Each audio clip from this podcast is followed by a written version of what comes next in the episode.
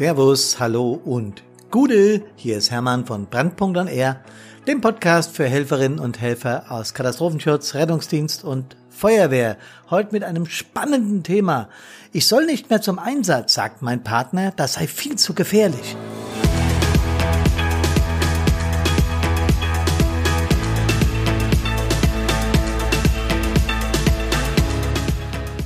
Ich will euch heute nämlich eine Geschichte erzählen, einer x-beliebigen Helferin aus dem Bereich Feuerwehr. Und es geht um Angehörige, dass die Bestandteil unserer Hilfsorganisationen sind. Jo, genau darum geht's heute. Freue mich, dass ihr dabei seid.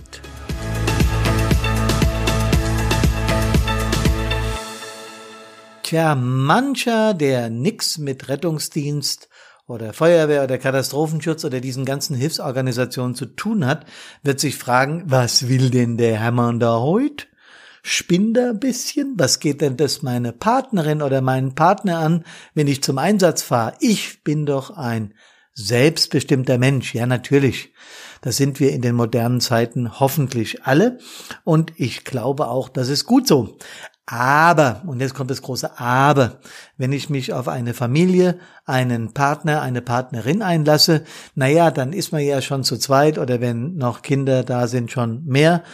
Äh, und dann muss man sich bei allem, was man tut, arrangieren. Das brauche ich euch auch gar nicht so ausführlich zu erzählen. Das kennt ihr alle aus eurer Familie. Logo. Wie ist es denn dann, wenn ich dann noch Mitglied einer Hilfsorganisation bin? Äh, und das ist auch furchtbar egal, ob die klein oder groß oder hauptberuflich oder nebenberuflich. Gut, das spielt schon nochmal eine Rolle, da gehe ich nachher nochmal drauf ein.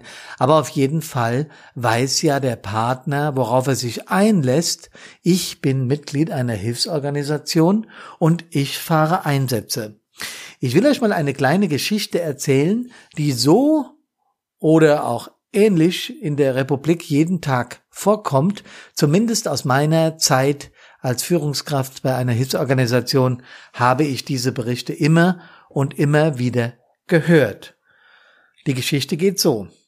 Ja, wir saßen gerade beim Frühstück, Sonntagmorgen so um 10 Uhr rum. Das ist unsere absolute Lieblingszeit weil da ist alles noch ziemlich still in der Stadt, keine Autos, kein Berufsverkehr. Wir quatschen, wir essen gemütlich unser Frühstück und wir lassen die Woche Revue passieren und wir besprechen so, was in der nächsten Woche sein wird. Das ist so eine richtig geile, ruhige, gechillte, tolle Zeit. Die genießen mein Mann und ich besonders. Plötzlich brummt es kurz. Für mich deutliches Zeichen für eine Reaktion meines Funkalarmempfängers. Ich kenne das und wenn ich ehrlich bin, Schatzi kennt es auch schon. Noch bevor die Durchsage der zentralen Leitstelle kommt, bin ich schon in den Schuhen. Dann die Alarmierungsnachricht. Brennt LKW nach Verkehrsunfall auf der BXXXX. Gefährliche Ladung. Achtung, ich wiederhole, gefährliche Ladung. Mein Mann hört natürlich mit und macht ein sehr betroffenes Gesicht als er mir Piepser und Autoschlüssel in die Hand drückt, wie er das eigentlich immer macht, wenn er zu Hause ist, um mich bei den Einsatzvorbereitungen zu unterstützen, damit alles zuck, zuck, zuck geht. Dann berührt er noch mal kurz meine Hand oder meinen Arm, auch das macht er immer so, und schon bin ich weg. Der Einsatz war schnell abgewickelt, war nur ein Reifenschaden am LKW, sah viel schlimmer aus, als es war, war allerdings schon ein Gefahrstofflaster, trotzdem nichts passiert, wir hatten den Reifen kurz abgekühlt und alles war gut. Da ich bei uns der Pressesprecher bin, habe ich noch kurz eine Pressenotiz geschrieben und über den E-Mail-Verteiler rausgejagt auf der Wache und um kurz nach zwölf war ich schon wieder zu Hause. Aus meiner Sicht. Schnell wieder zu Hause. Aus der Sicht des Partners bin ich kurz nach zehn aus dem Haus gegangen und zwei Stunden später komme ich ja schon wieder und das an einem Sonntag. Tja, seine finstere Miene sprach Bände und er diskutierte mit mir. Wieder mal heiß und innig über die Gefährlichkeit von Einsätzen und überhaupt. Und ob ich das denn wie lange ich das denn gedenke noch zu machen und ob ich denn nicht mit ihm mitfühlen könnte, dass er zu Hause sitzt und Angst um mich hätte und so weiter. Ich erwiderte dann, ja, aber es muss ja jemand machen, es ist so wichtig, dass es viele äh, Helferinnen und Helfer in Hilfsorganisationen gibt. Und ich weiß nicht, warum du das nicht verstehst, komm doch einfach mal mit und schaust dir an. Und er erwiderte, naja, einer muss ja bei den Kindern bleiben. Und wenn du dir dieses Hobby ausgesucht hast, gut und schön, ich muss das nicht unbedingt haben. Tja, Geschichte Ende. So und so ähnlich, liebe Freunde, geht es in Familien mit Helferinnen und Helfern aus Feuerwehr, Katastrophenschutz und Rettungsdienst immer wieder heiß her. Diskussionen über den Aufwand, also die Vielzahl von ehrenamtlichen Stunden, die da geleistet werden müssen und so weiter. Und vor allem auch über die Gefährlichkeit des Jobs. Tja, was machen wir damit? Einerseits müssen wir natürlich diese Diskussion führen, weil wenn unser Partner uns äh, abspringt und aus dem Leben verschwindet, das ist ja genau das, was wir nicht wollen. Andererseits erwarten wir aber auch von unseren Liebsten Verständnis für unser so wichtiges Hobby. Und genau an dieser Stelle, an diesen diametralen Auffassungen setzt Brandpunkt an, liebe Freundinnen und Freunde. Wir müssen miteinander reden. Denn wenn beide Seiten auf Stur schalten, passiert Folgendes. Entweder die Beziehung zerbricht auf Dauer oder aber die Hilfsorganisation verliert wichtige Helferinnen und Helfer. Und auch da sind wir uns, glaube ich, alle einig. Die Ehrenamtsfunktionen in unserem Staat halten unseren Staat über Wasser, denn wenn er das bezahlen müsste, was die 2,3 Millionen Ehrenamtlichen in Rettungsdienst, äh, DLRG, THW, Feuerwehr und überall leisten, tja, dann wäre er pleite. Ein kluger Kopf hat mal ausgerechnet, dass die Ehrenamtsarbeit, wenn man sie hauptamtlich machen wollte, zwischen fünf und sieben Mal mehr kosten würde als bisher. Das heißt, wir würden eine Staatspleite organisieren.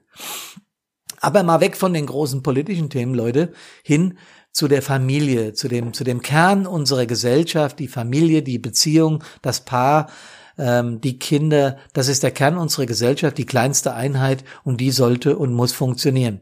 Nochmal, andererseits müssen auch die Hilfsorganisationen funktionieren. Was können wir tun? In aller, aller, allererster Linie können wir miteinander reden.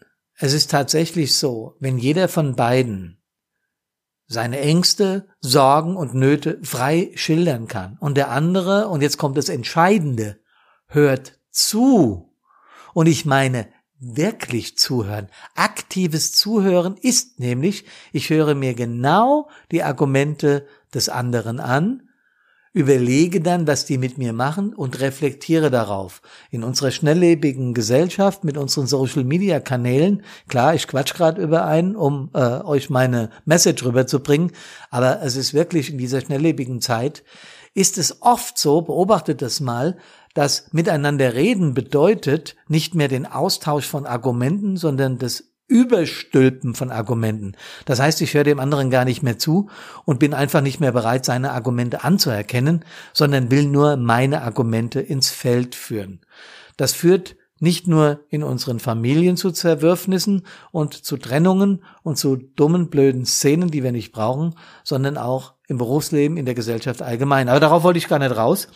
Ich wollte nur sagen, der erste Schritt, um diese Thematik aufzulösen, ist miteinander reden und zwar vorbehaltlos, wenn der Helfer, die Helferin seine Beweggründe schildert, schildert, wie gut er in der Hilfsorganisation ausgebildet wird, wie toll das Equipment ist und wie klasse ihre fundierte Ausbildung im Einsatz wirkt, dann kann man dem Partnerin, dem Partner schon einige Ängste nehmen.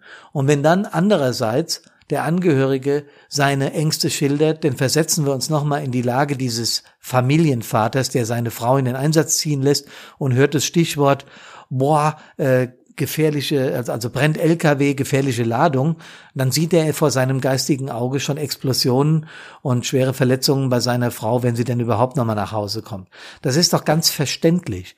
Unser Verstand macht nun mal sowas mit uns, unser Unterbewusstsein noch viel mehr, weil der solche Bilder abgespeichert hat, was gefährliche Ladungen auf LKWs so machen, wenn sie denn brennen. Ist ja ganz logisch, dass dieser Mensch Angst um seine Partnerin bekommt.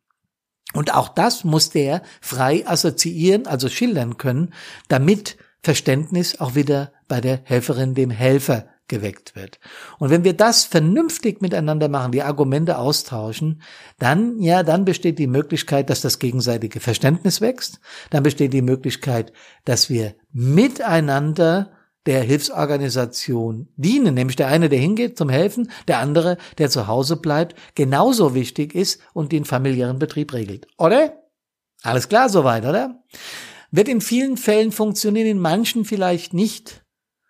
Tja, Leute, und da setzt dann Brandpunkt an mit seinem Seminar Stabil im Privatleben.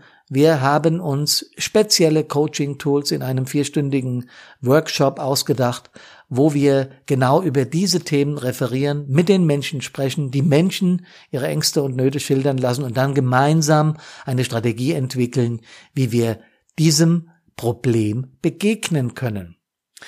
Das bieten wir euch an. Wenn ihr wollt, könnt ihr uns schreiben, ihr könnt uns verlinken, ihr könnt uns Sterne auf iTunes geben, damit dieser Podcast sich verbreitet. Ich sage das jedes Mal, denn wir würden gern bekannter werden. Wir würden gern unsere Themen, die wir für sehr wichtig halten, nämlich die stabile Seelenlage von Einsatzkräften und Angehörigen verbreiten. Ich hoffe, die Folge hat dir gefallen und ich hoffe, du hast Verständnis als Mitglied einer Hilfsorganisation für Angehörige und ich hoffe, liebe Angehörigen, ihr habt Verständnis für die Menschen, die sich dazu entschieden haben, zu helfen. Wie gesagt, Schreibt uns, wir sind immer wahnsinnig neugierig, was ihr von unseren Einlassungen hier haltet. Äh, wir diskutieren sehr gerne und wir kommen natürlich super, super, super gerne in eure Hilfsorganisation und reden dort miteinander, weil das ist unser täglich Brot und dafür gibt es uns, Karina und mich und Brandpunkt. Jo Leute, ich werde mich jetzt noch ein bisschen an der Gitarre machen, weil ich habe heute mal Lust, Musik zu machen. Ich wünsche euch ein wunderschönes Wochenende. Podcast Friday ist hiermit für Brandpunkt zu Ende. Wünsche euch noch viel Spaß, schönen Freitagabend, schönes Wochenende. Lasst es euch gut gehen, euer Hörm von Brandpunkt.